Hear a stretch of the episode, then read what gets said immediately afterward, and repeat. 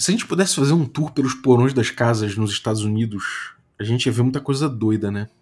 Certamente a gente ia ver um monte de gente escondendo coisas ah, do público lá embaixo, né? Suas principais perversões, coisas que ninguém pode saber. O cara chega e joga lá no porão.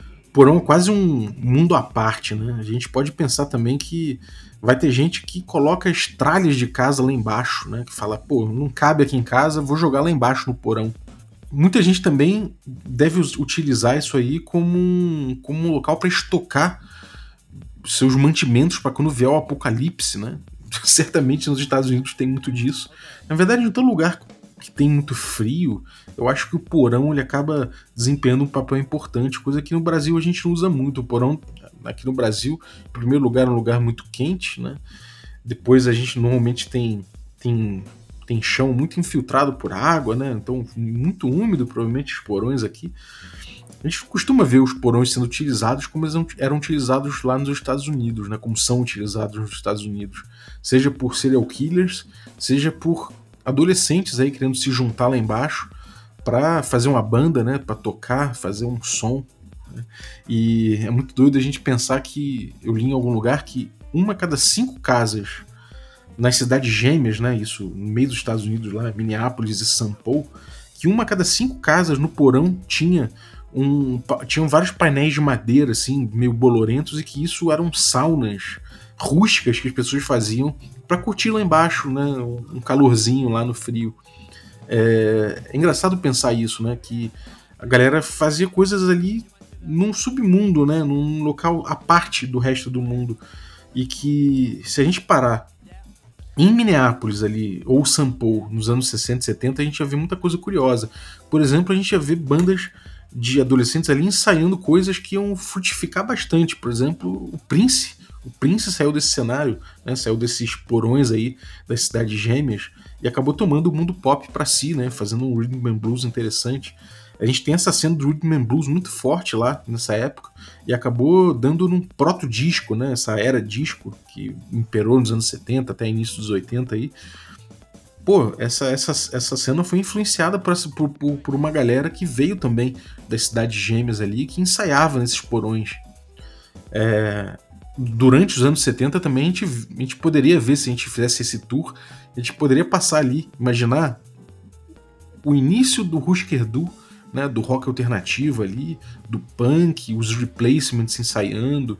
Isso tudo acabou gerando essas bandas anos, no final dos anos 70. Né? Se a gente voltar um pouco no tempo, a gente consegue passar também por um porão muito específico. Você já, já deve estar tá me lendo aqui, já deve estar tá sabendo o que, que eu vou falar. É o porão de um cara chamado Dave Arneson, com seus amigos ali, o Dave Wesley e outros.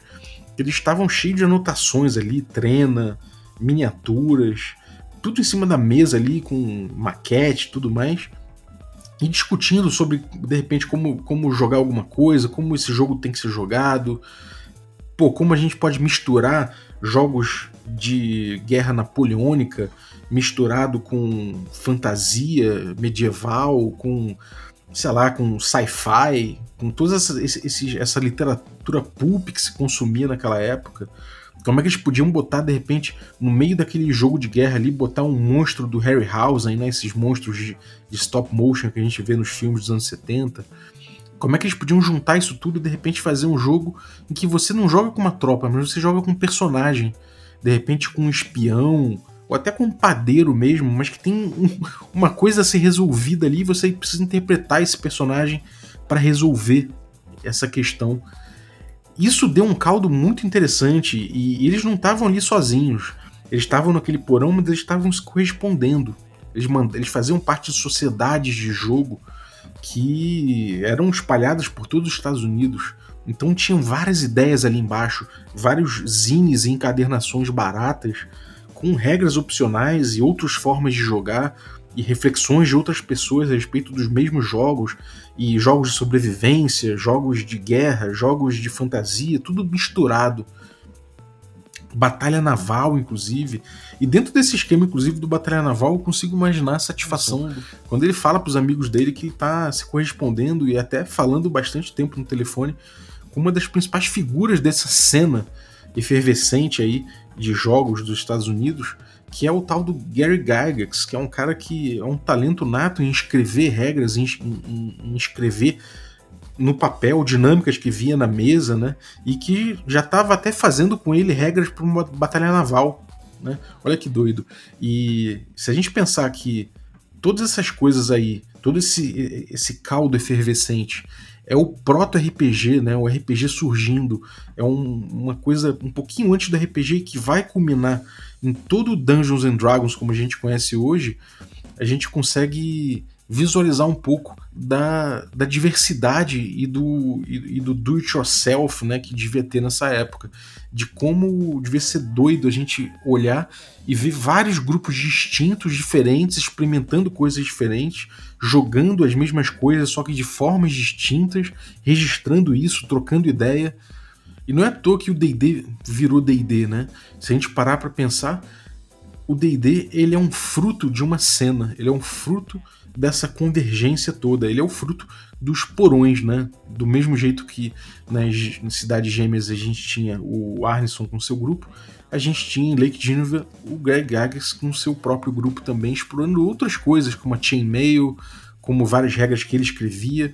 E a gente pode ver o D&D se formando a partir de ideias, por exemplo, Armor Class, vindo lá dos jogos de batalha naval, a gente pode ver iniciativa também, reação, isso tudo aparecendo nessas anotações de cada grupo de jogo dos Estados Unidos que começou a experimentar essa coisa nova que surgiu nesses porões aí de St. Paul, na cidade gêmea. O tema de hoje é justamente essa efervescência. A gente vai falar um pouco das diversas formas de jogar que coexistiam no início do hobby e a gente vai analisar também como algumas delas se mantiveram até hoje. Oi, quer café? E café com quê? Café com Dungeon. Amigos do Reca da Casa. Estamos aqui para mais um Café com Dungeon, na sua manhã com muito RPG.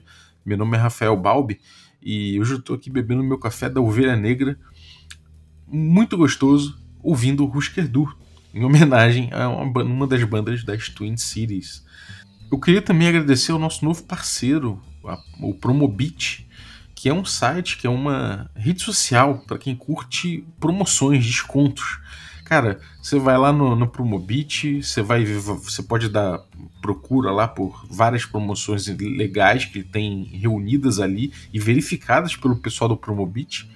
Você vai são promoções cadastradas pelos usuários, né? É, e, e esses usuários vão formando uma rede social mesmo de descontos. É, você vai entendendo quem curte as mesmas coisas que você, você adiciona esse cara, você pode botar coisas também para as pessoas é, usufruírem né, dos, das promoções que você coloca lá. E aí dessa forma você acaba juntando uma comunidade que curte as mesmas coisas e busca os mesmos, as mesmas promoções, né? Então isso é muito interessante. Você pode botar também alarmes para quando alguma promoção que você quer de alguma coisa específica né, apareça lá, então ele te avisa. Você também pode até escrever em blog a respeito disso para falar de alguma coisa, para fazer alguma recomendação. É, o pessoal está sempre trocando ideia a respeito disso. Então vai lá promobit.com.br, vale muito a pena conhecer essa, é, essa nova forma aí de você pesquisar preços na internet. Gosto muito, achei muito legal, já achei o livro Dados e Homens com mais de, 50, mais de, de 40% de desconto. É, já achei também. É, já achei também é, até whisky vendendo com um abatimento de mais de 40 reais, então vale muito a pena chegar lá. Bom, eu tava falando dessa coisa toda, né, do, dos porões, do, do porão do Dave Arneson, porque ali você tinha uma coisa muito particular acontecendo, né, que era uma, uma confluência de vários jogos para formar o que era o proto-RPG, o Brownstein, que acabou entrando nesse grande caldo, né, junto com as influências ali do Gygax, quando ele conheceu o, o Arneson, né, que, era, que, que trouxe a Chainmail, é, e uma habilidade especial ali de organizar regras e de, e de registrar as regras, né? Juntando isso tudo, você acabou tendo o caldo primitivo do Dungeons and Dragons, né? E isso é uma, isso advém de um cenário de muita efervescência, né? Do mesmo jeito que você tinha esse, esse, esse cenário de efervescência musical, né? Nessas cidades dos Estados Unidos você tinha é, vários grupos de jogo e muita gente trocando ideias, muita gente experimentando coisas novas. É, praticamente tecnologias de jogo, né?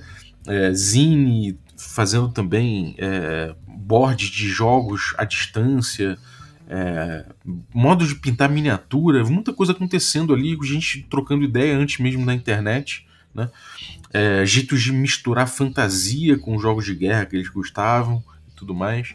Então a gente vê que era um cenário muito artesanal, de certa forma. Né? Eu já falei um pouco dessa, dessa característica artesanal do RPG no, no programa sobre regras como marketing. Que de fato, nesse, nessa época, as coisas eram, eram muito pessoais, cada grupo ia fazendo jogos à sua maneira. Né? Isso era da natureza dessa cena que específica aí, né? E a gente pode ver que o, o grupo do Arneson tinha seu próprio estilo desde o Brownstein, né? Era uma coisa bem solta, com um, um mestre que atuava como árbitro uh, na tradição da Free Kriegspiel, né? Que era, um, que era uma tradição de, de jogos de guerra alemã, né? Um, militares, em que você tinha ali uma patente, você tinha um cara com patente que decidia as coisas, né? arbitrava o jogo. É, e decidia muito com coisas na sua cabeça, menos em relação às regras e mais em relação sua, às suas decisões próprias, porque ele tinha experiência, sabia como é que era aquilo na vida real. Então, é claro, você não tinha uma patente né, no, no grupo do Anderson, mas você tinha ali um, uma confiança né, estabelecida ali com o mestre e os jogadores não utilizavam nem muitos dados, né? Eles quer dizer, dados no sentido de informações. Eles eles não jogavam com fichas ultra detalhadas, com várias mecânicas nem nada.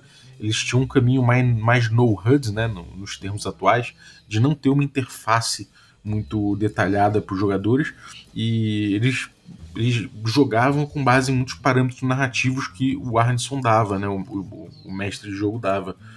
O... Bom, uma vez o Arneson falou até: é, não me pergunte quanto você precisa tirar no dado para acertar rola o dado e eu te digo se você acertou.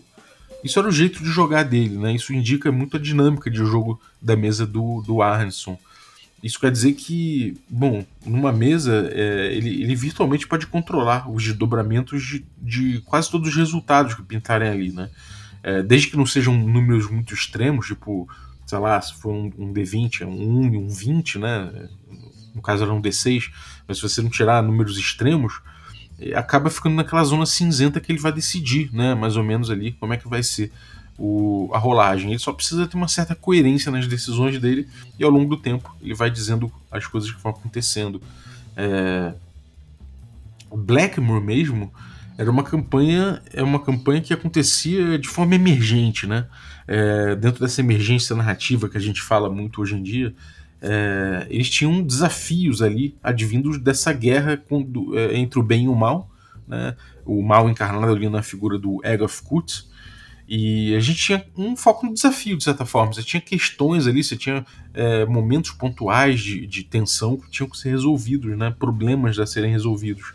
E o foco não era tanto em contar uma história, né? eventualmente surgiu uma história emergente, mas o foco era resolver esses problemas. Né? Isso a gente pode ver muito pelo primeiro tempo, tempo do sapo, né, o Temple of the Frog, que é uma aventura que vem no suplemento de, de Blackmore para D&D clássico, né, D&D original. A gente vê que não tem grandes arcos de história ali. A gente tem um problema a ser resolvido e a gente tem uma descrição do, do passado, né, do, de como chegou naquele ponto, né, é, no, no Temple of the Frog. E isso indica que a gente tem ali um, um, jogo que é baseado em resolução de problemas, o que faz muito sentido, é, dada a origem da galera nos jogos de guerra, né? Então você tem essa, essa ideia de resolução ali de tretas, de conflitos, né? De, de, enfim, de superação de problemas. Mas ao mesmo tempo a gente tinha um amigo do Arneson, né? Que é o, o Barker, que é um cara que que fez o Tecumel, você já deve ter ouvido falar, foi um dos primeiros cenários aí de RPG, talvez o grande, o grande primeiro grande cenário publicado, assim, cenáriozão mesmo, né? É, e, e, ele fala, e ele conhecia o Arneson, ele falou o seguinte: concordo com meu amigo Dave Arneson, uma rolagem de dados simples é tudo que alguém precisa para indicar falha ou sucesso. Uma rolagem baixa no D100 denota sucesso, uma rolagem alta significa falha. Um resultado médio não produz efeitos ou traz um resultado inconclusivo. Os jogadores não se importam, desde que a rolagem seja honesta.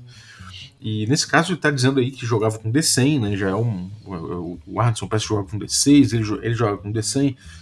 Esse, enfim, a gente já vê que começa a ter diferenças né, entre grupos ali, de gente importante no movimento. Né, dentro do movimento não, mas desculpa, dentro do, da cena, né? Então é, é, ele parece que ali aponta um caminho um pouco diferente também, né? É, será que ali a gente tinha somente um desafio, né? Será que a gente é, ou ia mais para um lado de contar uma história? Numa zine antiga, o próprio Barker escreveu o seguinte: a falha do D&D é que ele não, não tem antecedentes para as aventuras, né? E para os personagens. Então isso quer dizer que ele tá, é, o, o Barker ele acha que precisa ter mais história, precisa ter mais conteúdo, precisa ter mais coisa ali envolvendo um passado, né, para os personagens, para as histórias e tudo mais. E para ele o jogo desenvolvia, né, o, o, a ideia do jogo, o foco do jogo era desenvolver uma narrativa. A gente tem o próprio o próprio cara aí do Forgotten Realms, né, o Greenwoods, que também vai muito nessa linha, né, de ele já tinha tudo escrito muita coisa antes do jogo do RPG, então ele já tinha um cenário com bastante coisa escrita, né? Claro que foi jogado também Forgotten Realms e tudo mais, mas ele já tinha muita coisa na cabeça dele, muita coisa assim, que já tinha sido escrita sobre aquele cenário, sobre a timeline e tudo mais. Então muita gente encarou desde o início o RPG como um jogo, como uma ferramenta de contar história, né? E não necessariamente você botar um desafio, superar o desafio e em decorrência disso ter uma, uma história desenvolvida, né? É, e aí a gente, a gente pode também pensar um pouquinho a respeito do que, que o Barker achava que era uma rolagem honesta, né? Como ele falou. É, se algum personagem morria e você tem uma ideia de contar uma história, se isso for ruim para a história, como é que ele fazia? Será que ele, ele não pedia rolagem? Será que ele rolava escondido sempre? É, como é que eram as arbitragens dele? O Gygax, né, no, no, no, no seu porão próprio lá em outra cidade, lá em Lake Geneva, ele adotava um caminho que estava mais expresso, a gente consegue eh, ver docu mais documento a respeito disso, né? Que é o material da Chainmail e outras, outras coisas que ele fazia em correspondência com outros jogadores, até com o próprio Arneson. Tinha muita coisa registrada. O Gag sempre teve essa capacidade de registrar é, e, e, trazer regras e tudo mais, né? Registrar o seu tipo de jogo. E, bom, é, ele curtia regras mais claras, mais objetivas. Mas ainda assim ele tinha suas artimanhas, né? O Gygax falava, por exemplo, o segredo que nunca devemos passar aos DMs é que eles não precisam de qualquer regra. Ele falava também, o D&D não é storytelling. Se o DM está dirigindo, não é um jogo. Outra frase dele também é, o DM só rola os dados por causa do barulho que eles fazem. Será que isso tudo acontecia também com, no grupo do Arneson ou no grupo do Barker? É, o, o se você rola um dado é, somente para fazer barulho e o DM não precisa de regras, será que o Gygax mesmo fazia dice fudging? Será que ele mudava o resultado do dado escondido atrás do escudo? Será, como é que era a dinâmica de jogo pro Gygax, né? No, no livreto do D&D, né, no D&D original, né, de 74, no Men and Magic, um dos livretos marrons lá, a gente tem uma introdução tanto do Gygax quanto do, do Arneson, né, que escreveram juntos, e tá lá, essas regras são o mais completas o possível dentro das limitações impostas pelo tamanho dos três livretos e, portanto, cobrem os principais aspectos de campanhas de fantasia, ainda, se, ainda que se mantenham flexíveis. Como qualquer outro conjunto de regras de miniaturas, são guias para seguir no desenho de sua própria campanha de medievo fantástico. Ela fornece a estrutura sobre a qual você vai construir um jogo simples ou extremamente complexo. Seu tempo e imaginação são os únicos fatores limitantes. Isso que é muito interessante, né? Ele já fala aí, por exemplo, que isso é natural das regras de miniatura, né? E isso também é um sinal desse de todo esse, esse cenário efervescente, né? De gente trocando correspondências, de sociedade de jogos, de, de vários porões ali com nerds reunidos jogando coisas e tal e, e modificando coisas, né? E, e, isso era da natureza daquela cena, né? Por assim dizer. E Bom, no livro, no livro Underworld and Wilderness Adventures, do, também do, do D&D original, né, a gente lê o texto que diz o seguinte, Sem dúvidas, há áreas que foram encobertas. Nós tentamos criar um esquema amplo e construir em cima dele deve ser fácil e divertido. Sob essa ótica, não estimulamos que você nos escreva perguntando interpretação de regras ou algo do gênero, a não ser que você esteja realmente perdido. Tudo no jogo é fantástico e a melhor forma é você decidir como você gostaria que ele fosse e fazer ele dessa forma. Não temos problemas em responder suas dúvidas, mas por que dar mais coisa pra gente imaginar para você? Isso é muito legal, né? Eles estão falando aí que é melhor você tentar resolver as coisas, dar sua solução para as coisas, em vez de você ficar buscando a solução dos outros, de você tentar entender, né, a partir daquele set básico ali de regras, é, como aquilo vai funcionar melhor para o seu jogo, né? Ele propõe, os dois propõem reflexão ali. Eles não tem problema nenhum de responder a galera sobre dúvidas e principalmente se a galera estiver perdida e não estiver conseguindo utilizar nada da regra. Mas eles não têm problema nenhum com o cara chegar e utilizar a regra do jeito que ele acha melhor, né? Isso é muito interessante, isso é uma, é uma coisa que é muito particular ali desse tipo de jogo, desse tipo de, dessa, desse tipo de cena, né? Muito é, o, comum é a gente ver o contrário, a gente vê falando não é melhor você entender como é que foi feita essa regra, para que, que foi feita, você falar com o autor e tudo mais, né? É, e essa, essa abertura, né, de, para o mestre interpretar a regra, ela provavelmente foi uma condição sine qua non ali para o D&D existir, né? Porque afinal de contas a gente tinha divergências entre o jeito de jogar do Arneson para o jeito de jogar do Gygax, né? Cada um representando o seu porão ali, a sua galera. E o jogo tinha que comportar o estilo pessoal de cada um desses dois e de outros mestres, né? Então isso era uma característica, uma característica muito especial dessa cena do it yourself né, um berço artesanal do RPG, né? Essa coisa de cada um ter o seu, a sua forma, ter seu jeito né, de fazer a, a coisa. Eu acho que isso é muito interessante. A gente, a gente vê correspondências na Dragon Magazine de, de gente falando que tinha ali sua campanha até o nível 300. Nem, não tinha isso no livro. Como é que, o cara tem que inventou que tem nível 300. Ele devia passar o, o, o, grupo de nível muito rápido, devia ter muito tesouro, sei lá que, como é que aconteceu essa coisa do nível 300, mas aconteceu, você tinha muita gente usando o jogo de formas diversas, isso era da natureza do, do RPG quando ele foi criado, né? É, o Arneson uma vez ele falou o seguinte sobre o sobre o Gygax, né? Abordando um pouco as diferenças de pensamento, né? Ele falou: o Gygax pensa que você pode escrever regra para cobrir qualquer situação. Eu não. Eu vejo muitas possibilidades, especialmente quando você está pedindo que as pessoas usem suas imaginações. Então a gente já vê aí que já tem uma diferença grande, né? O Gygax é um cara que ele, ele tem esse, esse traquejo para chegar e traduzir as coisas em regras, e ele acha que ele pode cobrir tudo, né? Ele pode ir escrevendo regras ali, cobrindo todas as situações. E o, o Arneson não, ele fala, cara, é um jogo de imaginação, é muito difícil eu escrever uma regra para tudo, é quase impossível, então vamos tentar outro caminho, né? É, isso, isso vou falar um pouco do Gags, né? O Gags no AD&D primeira edição, né? No DMG, no, no, livro do mestre, do primeira edição do AD&D, é, ainda dos anos 70. O Gygax, ele, ele assume essa faceta mais reguladora dele, né? E ele coloca muitas regras no, a mais no jogo, né? Ele coloca algumas opcionais, outras que são acopladas ali. Você tem até, sei lá, manobrabilidade de criaturas aladas, né? E tudo mais. Ele especifica bastante as coisas. E a despeito disso, de, de ter esse, essa veia reguladora dele aparecendo, ele escreve também no DMG. Você tem o direito de decidir acima de qualquer rolagem de dados a qualquer momento, se há um curso particular de eventos que você acha que devem ocorrer.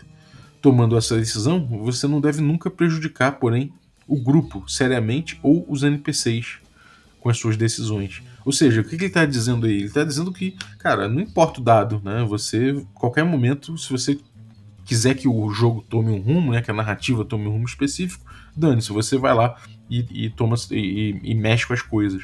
E e bom, é, e ele fala só que você não vai prejudicar os jogadores com isso, nem os NPCs.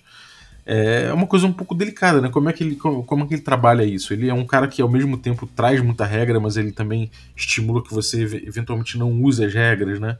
É, a gente pode dizer que ele tem que, que que algumas coisas desse pensamento né, geral assim que a gente vê em, em alguns, em alguns grupos né, foram sendo trabalhados em conjunto, né, a partir do D&D. E conforme o D&D foi sendo, foi entrando na mão do Gygax, foi virando uma propriedade da, da TSR, né, com uma necessidade de virar um produto e tudo mais, ele acabou tendo que se amoldar, virar uma coisa que pautasse mais o estilo de jogo, porque ele é um produto, né? Eu abordei isso no, no episódio sobre regras como marketing, mas foi um caminho natural para que esse produto vingasse. Né? Foi importante até para esse produto poder vingar que ele fosse é, assumindo um pouco mais de, de forma, né? deixando de lado um pouco esse lado completamente artesanal, toda essa, essa cena do proto-RPG de, de milhões de possibilidades, né? que ele pautasse um pouco mais o jogo. E isso foi muito uh, o intuito do Gygax quando ele escreveu tudo, todo aquele AD&D, mas ele não conseguia deixar de lado essa essência artesanal do RPG, né? Você vê que essa contradição está no próprio texto ali de quando o Gygax começou a trabalhar o D&D sozinho, né, no, no AD&D. A gente, a gente vê também, né, no D&D do, do Basic, né, de 81, o Moldvay, a gente vê que tem um texto ali em que ele fala né, que o mestre é o chefe. Ele decide, ele pode até combinar com os jogadores ali algumas coisas, mas o mestre é o chefe, né, ele que decide as coisas.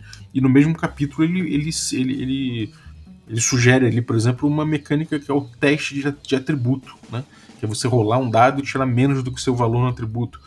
Isso indica também que já tinha muita gente utilizando também o teste de atributo, ainda que não fosse uma hegemonia, porque afinal de contas não era uma regra básica do jogo. Né? a despeito disso, a gente viu, a gente viu isso aí ganhando uma grande gravidade né, no, no jogo e assumindo cada vez mais importância né, o teste de, de atributo. A gente pode falar isso de muitos elementos do jogo, né? É, vários elementos específicos, às vezes da mesa do Gygax, às vezes da mesa do Anderson, às vezes da mesa de alguém lá que, que trocou ideia na, na Dragon Magazine, às vezes da galera na, na, no evento, na convenção, a mesa do Barker, é, que, que, alguém vinha alguma zine e tudo mais, isso foi dando elementos para que o D&D fosse moldado. E algumas coisas ficaram... É, foram sendo adotadas ao longo das edições. Então a gente pode dizer que de, dessa massa primordial, de tantos tipos de jogo possível a partir do D&D, a gente teve algumas coisas que foram é, sedimentando ali. A primeira delas, que a gente pode dizer, é é essa coisa da rolagem de atributo. Né? Isso acabou sendo uma, sendo um, uma coisa tão forte no DD, né, no decorrer do, dos anos, que ele apareceu eh, como ruling em 81, como eu falei, né, uma possibilidade de arbitragem, mas ele acabou virando uma mecânica central do DD. Né? O DD passou a ser justamente um jogo é, baseado numa mecânica central, essa mecânica central é o teste de atributo. Na quinta edição, todos os testes de perícia que se faz são testes de atributo no fundo né? Ele se baseia no atributo, o atributo é, é, é, é, a base, é a base mais sólida do jogo que amarra tudo, né? Todo o resto está amarrado em torno dos testes de atributo. Uma outra coisa também é que o D&D quinta edição ele se tornou um jogo de, de contar história. Isso foi a trajetória do D&D, né? Ele veio se percebendo como um jogo de contar história, principalmente ali a partir da segunda edição do AD&D. Mas o próprio Mentzer, o, várias pessoas ali já tinham a consciência de usar o D&D como um jogo de contar histórias. E na quinta edição isso fica muito claro quando a gente vê as milestones, né? o, o jogo sendo estruturado em torno de pontos narrativos. Então, é, o, o, jogo não, né? mas a, a, evolução do personagem sendo pautada nisso. Então isso deixa muito claro que é essa, essa ideia de que o D&D é um jogo de contar histórias é que isso, que isso veio sendo mantido, né? É, a gente vê também, é, por exemplo, na, no produto do Mentzer, né, no básico, no D&D básico que o Mentzer criou, ele fala lá que existe uma possibilidade de fazer dice fudging, ou seja, do mestre mudar o resultado do dado, do mestre estar tá acima do dado, caso um personagem morra por um ataque bobo. Né? O próprio Gygax no, no AD&D ele fala de, de, uma, de rolagens bizarras. Ah, um personagem que fez, um jogador que fez tudo certo ainda pode perder o personagem por uma rolagem bizarra. É, mas é importante que o mestre que ele tenha a capacidade de, por exemplo, de em vez de fazer o cara perder o personagem, ele fazer o cara perder um olho, perder um braço, alguma coisa assim. Mas lembrar também que muitos personagens não jogadores vão morrer, né? muitos inimigos, inclusive, vão morrer por conta de dados bizarros também. E essa instabilidade a respeito do dado, né, da presença do aleatório no jogo, que apareceu no Mentzet, apareceu também no Gygax, apareceu o tempo todo ali, ele, ele denota uma certa, uma, um certo problema ali, né? A gente vê que é, é de certa forma indesejado para os autores essa aleatoriedade máxima de alguma forma. Isso tem a ver muito com, eu, na minha cabeça, com, com essas expectativas que se geram, muito de contar história, né? De você ter ali uma, uma coisa se desenvolvendo, uma, uma narrativa se desenvolvendo e ela não ser interrompida. E, bom, é, isso acabou sendo a tônica do D&D hoje em dia e ele mantém até hoje essa coisa do dice fudging, né, da, da, do mestre arbitrar e mexer no resultado do dado, jogar escondido eventualmente, né, essa coisa da, da rolagem bizarra, ela nunca foi resolvida, de, de certa forma. A gente continua botando os mestres reféns da, de uma aleatoriedade que o próprio jogo aparentemente não comporta e precisa dessa muleta do Dice Fudging. Não é à toa que aparece no texto do Gygax, aparece no texto do Mentzer, aparece em vários textos de D&D até a quinta edição que mantém isso no, no, DMG falando que o mestre ele pode alterar as rolagens e pode rolar dados escondidos e tudo mais. É, isso é muito curioso, né? Porque a gente vê que é, existiu um resgate né, do, old, do, do, do, RPG Old School nos anos 2000 e muitos jogos apareceram a partir disso, muitas ideias, muita gente trocando ideia e tudo mais. E a gente pode ver que muita gente mantém né, práticas no old, mesmo jogando old school, né, sendo dentro do, do cenário aí da OSR, resgatando coisas, resgatando jogos antigos, mas eu acho engraçado quando se resgata jogos antigos para se jogar da mesma forma que se joga hoje em dia, né? Então é, é, interessante perguntar qual o resgate que vem sendo feito, né? O que, que você resgata?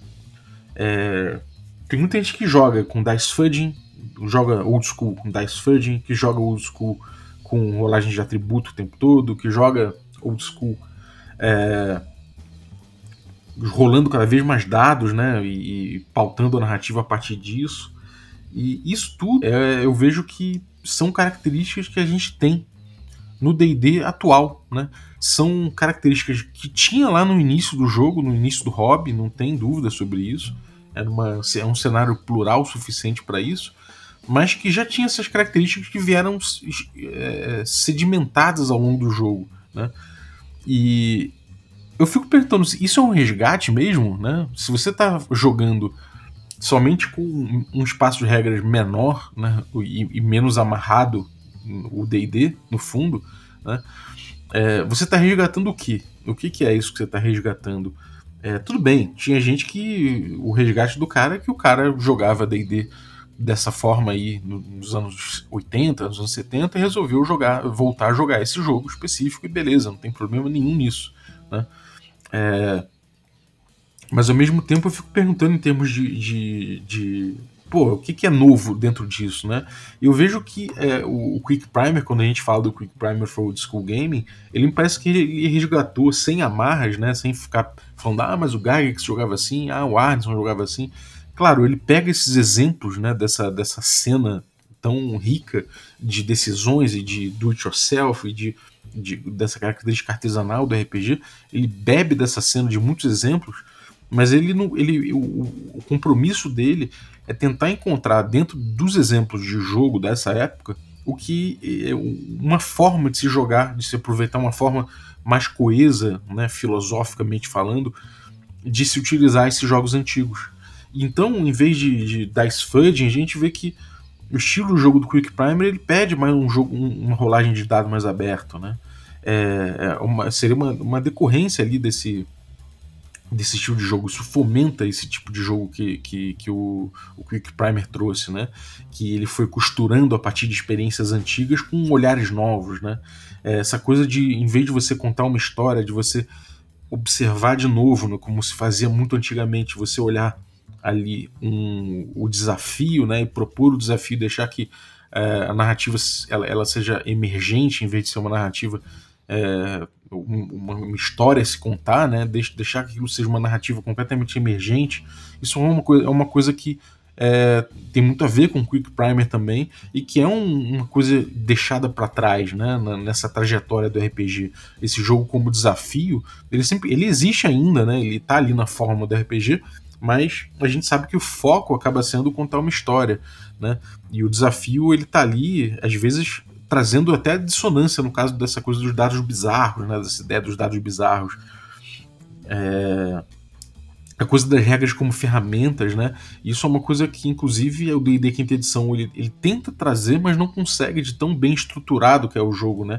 De tanto que o jogo é, é, tem uma mecânica central, ele tem é, tudo bem amarrado em torno disso, então fica difícil você usar as regras como caixa de ferramentas, por mais que o D&D Quinta Edição tente resgatar isso, né? É, então, muitas vezes eu fico me perguntando qual o resgate que você está fazendo, né? Eu já fiz essas perguntas aqui para a comunidade algumas vezes e fico pensando atrás, lá atrás, nessa, nessa cena efervescente do RPG que a gente acaba deixando de lado para ficar é, se apegando a exemplos de jogo que corroboram com o nosso estilo moderno de jogo, sabe? Falar, ah, eu faço da Sfudding mais o Gygax falava que podia fazer. Ah, eu faço é, eu jogo para contar história, mas isso já existia no RPG desde sempre, sabe? Beleza, existe, cara, de fato existia, existia todo tipo de jogo lá. É, e você pode jogar assim sem problema nenhum. Mas vamos pensar que se a gente está fazendo um resgate, a gente está querendo resgatar alguma coisa, não faz sentido a gente resgatar uma coisa que não precisa de resgate porque está aqui até hoje, né? Então, é, eu acho legal que a gente possa sempre buscar exemplos lá do passado, como fez o, o Finch no Quick Primer, entender possibilidades dentro disso, trazer é, pesquisa dentro dessa, dessa zona de efervescência do proto-RPG e do RPG inicial, para a gente trazer ideias para o mundo de hoje, trazer ideia, ideias para o jogo de hoje e ver como é que funciona. Né? Então, quando eu penso em qual resgate que eu, pelo menos, faço a respeito do old school, é que eu não ligo muito pra tradição, na real, do, do old school, né? De como o Gygax jogava, como o Arneson jogava. Ah, mas Gygax disse isso. Ah, mas Arneson disse aquilo. Ah, mas o intuito era esse, era aquele. Não é. Eu, eu acho que eu busco mais inspiração, sabe? Eu busco exemplos diferentes, novas formas de abordar, né? É, mais coisas que a gente possa usar modularidade, né? Se a gente pensar que, sei lá, Armor Class, de onde veio o Armor Class? veio do jogo de batalha naval que foi criado ali nessa comunidade, né? O, o Arneson participou e tudo mais. Então você tinha essa, esse jogo, o Gygax também, você tinha esse jogo de batalha naval que usava a classe de armadura como uma medida de, de, de, de, de se aquela, aquele, aquele navio foi atingido, se tomou dano ou não, né? E várias outras coisas foram sendo encaixadas assim, né? Então a gente entender que, cara, tem muita coisa interessante para a gente ver em vez da gente ficar sedimentado no, no, nosso estilo de jogo e buscando justificativa para falar, não, meu estilo de jogo já era jogado no início do DD. A gente pode simplesmente é, ir atrás desses exemplos e, e, pirar junto, né? A gente pode reviver, fazer um revival, não, não somente de, de, de coisas né, que estão aí até hoje no, no, no, jogo e pegar os jogos antigos para jogar da mesma forma que, que, a gente joga atualmente, mas a gente pode fazer um revival desse, dessa efervescência, dessas ideias à mesa, dessas, dessas ideias diletantes muitas vezes, dessa, dessa contradição né, entre estilos de jogo, de jogo. Isso é fenomenal. Eu acho que é um momento muito interessante e talvez seja o resgate mais interessante do old school a se fazer, né? Como eu falei, né, aquela, aquela coisa de você jogar o dado primeiro para ver o que, que ele traz de narrativa, é uma coisa que existe no mundo de hoje, né, no RPG de hoje. É, pô, foi muito legal para mim, depois de tantos anos de RPG, começar a experimentar o contrário. Deixar que a narrativa peça uma rolagem de dado, né, que ela indique uma rolagem. E redescobrir que existia gente que jogava é, ressaltando o aspecto jogo dentro da narrativa, né? Em vez de tirar o aspecto jogo da narrativa e botar nas mecânicas prioritariamente. Eu gosto muito de poder, é, de poder experimentar essas coisas que não existem hoje, né? Experimentar justamente o que tinha lá atrás que não se faz mais, experimentar o que tinha lá atrás que foi deixado para trás, que foi deixado de lado, que se esqueceu, sabe? Eu queria agradecer você que ficou ouvindo a gente até agora. Muito obrigado pela, pela, tua, pela tua audiência. Queria agradecer também os nossos assinantes, a galera que torna possível essa aventura. É, o PicPay nesse momento tá dando pau, não tô conseguindo ler o nome das pessoas. Mas vocês sabem quem vocês são. Muito obrigado pelo apoio Café Expresso, Café com Creme e Café Gourmet. Muito obrigado, um abraço e até a próxima.